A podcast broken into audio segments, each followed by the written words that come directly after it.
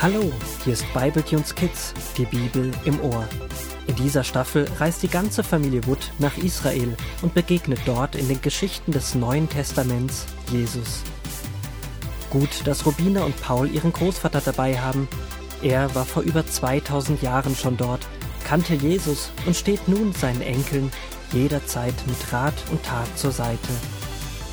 So auch heute als sie nach einem langen Flug mit der Fluggans endlich auf der Flughafenpalme ankommen. Ich liebe das Gefühl im Bauch, wenn wir landen. Es fühlt sich an, wie wenn wir auf der Waldkirmes mit dem Tannenzapfen-Flitzebogen fahren. Ja, schon, aber ich hoffe nur, dass der Gänsefedergurt auch wirklich hält. Sonst sehen wir, wenn wir unten ankommen, eher aus wie Kaugummis, die die Kinder von Familie Stamm in den Mund stecken. Du darfst nicht immer so schwarz sehen. Genieße einfach das herrliche Gefühl. Von wegen schwarz. Ich sehe eher grün. Achtung, Paul, das ist die Landebahn. Huch, angekommen. Aber irgendwie fühlt sich das noch nicht wie unten angekommen an. Schau mal unter den Seitenfedern durch. Wir schweben ja immer noch in schwindelnder Höhe. Hast du die Durchsage gehört?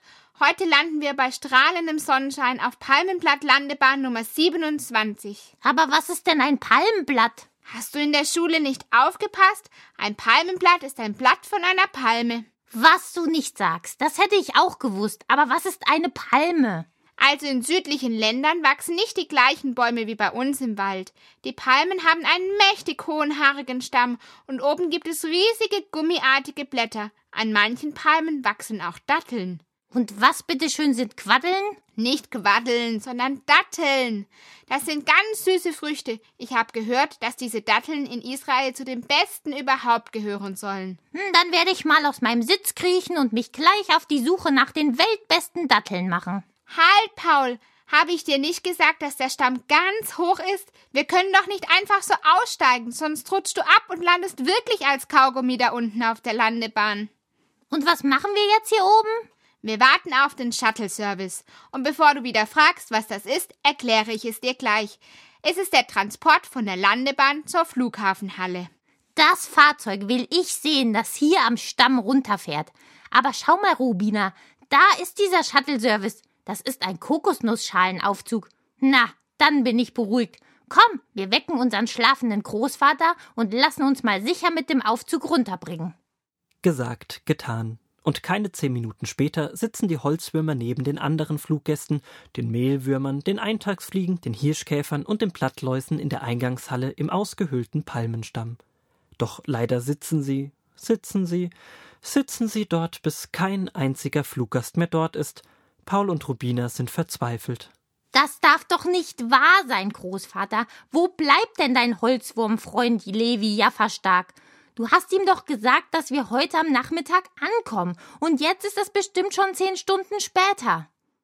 Nun übertreib mal nicht, Paul. Er wird sicher noch kommen. Vielleicht ist er in einen Wüstensturm geraten oder sein Zedernholzroller samt Anhänger hat eine Reifenpanne. Aber Großvater, es ist so heiß und ich hab schrecklichen Durst. Außerdem mussten wir doch schon so lange beim Flug warten. Du hast vollkommen recht. Ich will jetzt nicht mehr warten. Vielleicht kommt er gar nicht mehr und lässt uns einfach hier sitzen. Kennst du ihn wirklich so gut? Vielleicht hat er sich geändert und hat gar keine Lust mehr, uns abzuholen. Vielleicht sitzt er lieber zu Hause und genießt die Datteln und denkt gar nicht an uns. Vielleicht hat er nur gesagt, dass er uns abholt, hat es aber wieder vollkommen vergessen. Dieses Warten ist schrecklich. Ich habe keine Lust mehr. Vielleicht sollten wir uns eine andere Möglichkeit suchen, wie wir zu deinem Freund kommen. Ihr zwei miese Peter. Ich kenne Levi gut, und wenn er etwas versprochen hat, dann wird er es auch halten. Ihr müsst jetzt einfach warten. Denkt an etwas Schönes oder. Oder du liest uns aus der Kinderbibel weiter vor. Wir warten ja schließlich noch auf die Geschichte mit diesem Jesus. Im letzten Kapitel ging es ja noch nicht so richtig los. Ja, gute Idee, Paul. Komm, wir rutschen noch etwas dichter zu Großvater, dann kann er seine Stimme schonen. Ja, ich lese euch gerne vor. Aber eines sage ich euch gleich. Auch in dieser Geschichte geht es noch nicht um Jesus, sondern um Zacharias, ein Priester, der im Tempel arbeitet. Ein Priester? Was war das nochmal, Großvater? Priester waren Männer, die im Tempel gearbeitet haben, so etwas ähnliches wie Pastor Preach. Aber sie waren eigentlich damals noch wichtiger. Gewisse Dienste im Tempel durften nur sie erledigen. Ja, sie durften doch auch in bestimmte Bereiche des Tempels, die für die anderen nicht zugänglich waren, oder? Stimmt genau. Man kann sagen, dass sie die Vermittler zwischen den Menschen und Gott waren. Sie waren auch für das Opfer im Tempel zuständig. Aber jetzt fange ich besser an zu lesen. Ich lese aus Lukas 1 die Verse 5 bis 17. Damals lebten in einem Gebirge in Juda der Priester Zacharias und seine Frau Elisabeth. Sie liebten den Herrn von ganzem Herzen und befolgten seine Gebote treu. Beide waren schon alt, aber sie hatten nie Kinder bekommen. Eines Tages hatte Zacharias wieder einmal in Jerusalem Tempeldienst. Dieser Dienst wurde abwechselnd verrichtet und dauerte immer einige Tage. Das Volk wartete draußen im Vorhof des Tempels auf Zacharias, während er das Räucheropfer darbrachte. Da erschien ihm plötzlich ein Engel des Herrn. Zacharias erschrak furchtbar, aber der Engel sagte Fürchte dich nicht, Zacharias, Gott hat dein Gebet erhört. Deine Frau Elisabeth wird einen Sohn bekommen, du sollst ihm den Namen Johannes geben. Er wird dir viel Freude machen, und auch viele andere Menschen werden sich über seine Geburt freuen. Er wird ein mächtiger Diener Gottes werden, wie Elia. Schon im Leib seiner Mutter wird er vom Heiligen Geist erfüllt sein, und er wird viele Israeliten zu Gott, dem Herrn, zurückführen.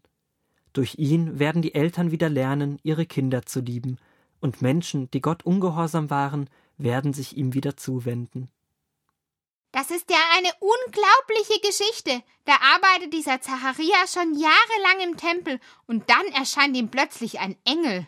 Ich hätte mich furchtbar erschrocken. Und Zacharias tut es auch. Sicher hat er noch nie in seinem Leben einen Engel gesehen. Und dann spricht er zu ihm. Und was er da erzählt, muss Zacharias sehr glücklich gemacht haben. Er sagt ihm, dass er und seine Frau Elisabeth ein Kind bekommen werden. Ein Kind, an dem sie ihre Freude haben werden. Das hätten sie über dich sicher nicht erzählt. Du bist gemein, Paul. War ja nur ein Spaß. Ja, der Engel prophezeit ihm, dass dieses Kind ein besonderes Kind sein wird, und er wird als Erwachsener ein Diener Gottes sein und wird Menschen wieder auf Gott hinweisen. Und hast du gehört, dass er dafür sorgt, dass es den Kindern besser geht?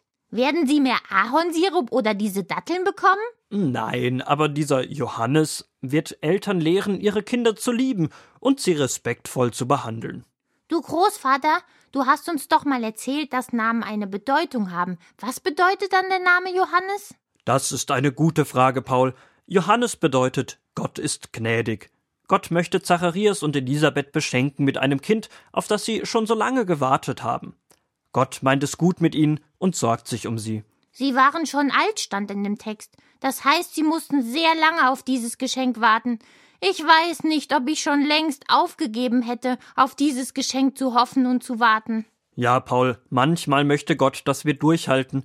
Ich musste in meinem Leben oft lange für Dinge beten. Ich hab mal gehört, dass manche die ganze Nacht durchbeten und dabei noch fasten. Ob Gott dies belohnt? Belohnen ist vielleicht das falsche Wort, aber er möchte, dass wir wie Kinder immer wieder mit unseren Anliegen zu ihm kommen und seine Nähe suchen, und manchmal will er, dass wir durchhalten, auch wenn sich an einer Situation nicht gleich etwas ändert. Wisst ihr, in der Bibel steht, dass wir beharrlich im Gebet sein sollen, dass wir es aushalten zu warten. Warten ist nicht meine Stärke. Meine auch nicht, wie du eben wieder festgestellt hast, Großvater. Aber warten und durchhalten lohnt sich. Schau mal, da drüben die Staubwolke. Das ist doch Levi mit seinem Roller. Ha, ich wusste, dass man sich auf ihn verlassen kann. Ja, und dann begrüßen sie sich, verstauen ihr Gepäck und alles Warten ist schnell vergessen.